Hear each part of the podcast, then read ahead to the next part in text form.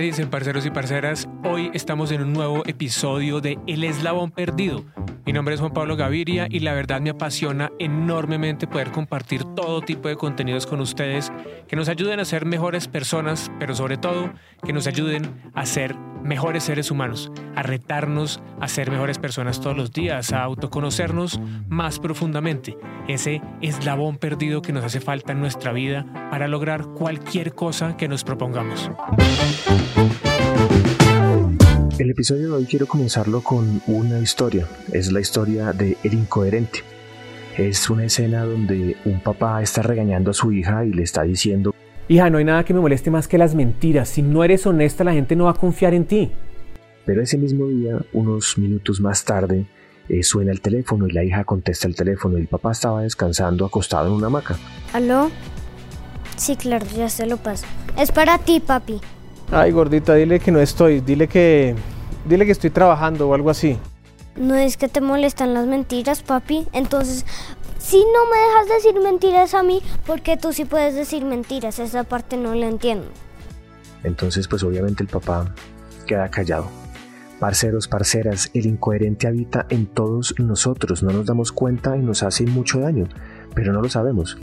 ¿Y sabes por qué es importante nuestro proceso de autoconocimiento? La mayoría de las personas no le dan suficiente importancia a esto, y es porque no sabe que al ser incoherente entre lo que uno piensa, siente, habla y hace, pues le genera como un cortocircuito en el cerebro e impacta directamente en cómo nos sentimos con nosotros mismos, es decir, nuestra autoestima y el amor propio, pero también afecta la manera como nos perciben los demás y por lo tanto cómo interactúan con nosotros. El diccionario dice que la coherencia es la relación lógica, repito, la relación lógica y adecuada que se identifica entre las diferentes partes que conforman una totalidad.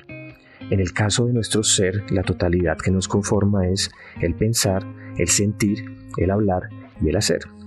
Si no hay una relación lógica entre estas diferentes partes, pues no hay una coherencia. La coherencia, o más bien la incoherencia, es más clara en el uso del lenguaje. Un ejemplo. Hija, hazme un favor. Bicicleta cuando mar en su salto. ¿Eso qué significa? Bicicleta cuando mar en su salto. ¿Por qué me haces esa cara? ¿No me entiendes? La hija obviamente no entiende. Pues no entiende porque no hay relación lógica y adecuada entre las diferentes partes que conformaban esa frase. Al igual que no entiende porque en un momento yo le digo que no digo mentiras y en otro, más tarde cuando a él la beneficia, sí le puede decir. Y resulta que lo mismo pasa en nuestro cerebro, por ejemplo, cuando un político nos promete algo en campaña, nos hacemos una imagen de él o de ella, y cuando una vez elegido hace todo lo contrario, pues entonces su coherencia lo hace perder credibilidad, tanto que esto se puede ver y medir en una encuesta. Por otro lado, si una persona que es un líder de una religión en la sociedad, por ejemplo, que profesa ser un emisario de Dios en la tierra, que en sus discursos profesa los valores descritos en sus libros sagrados como el respeto, la unidad entre sus grupos, la importancia de la familia, etc. Y después se conoce que se aprovecha de menores de edad, pues en ese instante su falta de coherencia mata el impacto positivo que tenía sobre su comunidad, porque pierde credibilidad y no solo pierde credibilidad él mismo, el individuo, sino la institución que representa también. Y en esos dos ejemplos que acabo de dar, pues está el impacto que tiene ser incoherente para personas reconocidas, por ejemplo, pero lo mismo me pasa a mí o a ti, sino que como estos ejemplos eh, no son tan claros ni tan fuertes para tu caso, pues entonces tú piensas que a ti no te sucede así. Y claro que así tal cual no, pero seguro te sucede a menor escala como el ejemplo del comienzo de este podcast. Sucede con las cosas pequeñas y el impacto es el mismo, sino que se mina cada vez a largo plazo.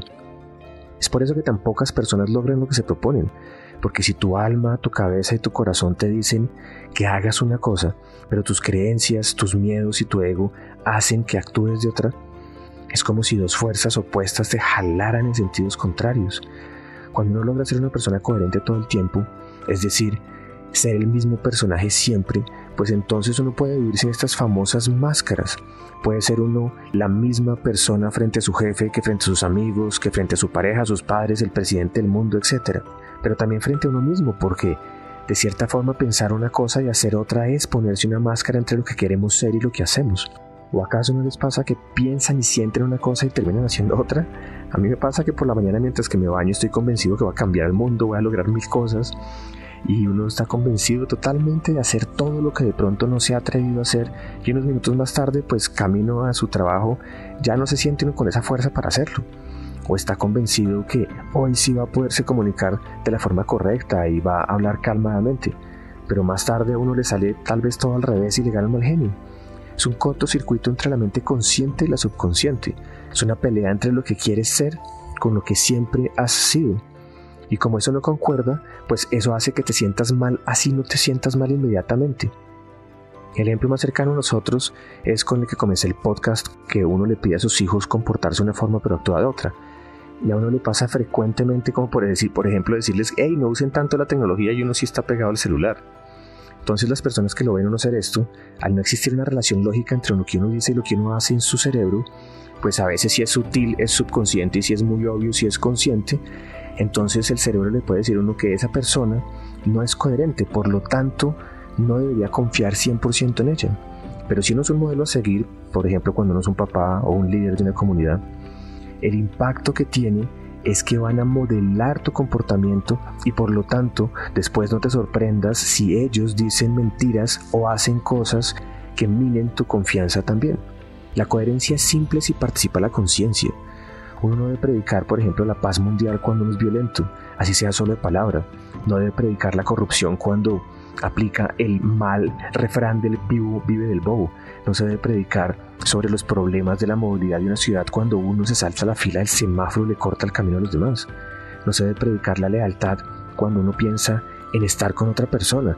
No se debe predicar tener una buena comunicación cuando uno no sabe decir no, gracias, no se debe predicar la importancia de pensar en el otro, de ponerse en los zapatos del otro como la empatía, pero uno castiga mentalmente a quien no se comporta como uno. No se debe predicar que el egoísmo tiene al mundo fregado, pero siempre queremos llegar de primeros y no en grupo. ¿Saben? La falta de coherencia más grande que tiene el ser humano sucede cuando criticamos y no entendemos la forma de comportarse de otras personas. ¿Saben por qué? Porque en ese momento uno está negando su propia existencia deja de reconocer la humanidad del otro que nosotros mismos tenemos. Dejamos de reconocernos como parte de un todo y que cada uno de nosotros está en su proceso haciendo lo mejor que puede con lo que tiene en el momento presente. Y sí, la falta de coherencia mina la credibilidad e impacta de forma negativa la buena comunicación y como lo saben, la falta de coherencia no es más que la falta de autoconocimiento, de claridad y de conciencia entre lo que uno quiere ser y lo que es. Así que parceros y parceras los invito a definir y a diseñar cómo quieren ser en cada ámbito de sus vidas y después sí dedicarse a ser coherentes con eso que han diseñado. Y de esa forma podrán ser más independientes, más autónomos. Va a mejorar su autoestima, va a mejorar su comunicación y el impacto que tienen sobre los demás. Sin la coherencia pues realmente nos es muy difícil encontrar nuestro propósito de vida y en últimas poder diseñar y aplicar de manera consciente y ecuánime el personaje que queremos ser y qué papel vamos a jugar en él. Recuerden que a este mundo hemos venido a definir quiénes somos y la única forma de llegar a ser lo que queremos ser es aplicándolo conscientemente de manera coherente.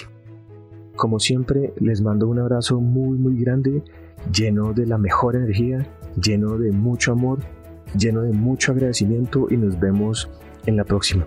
Pero la próxima semana no va a haber podcast porque esta semana eh, me hicieron una bonita invitación. Voy a estar de viaje, voy a estar de vacaciones una semana. Entonces seguramente no tendré el tiempo para hacer un podcast.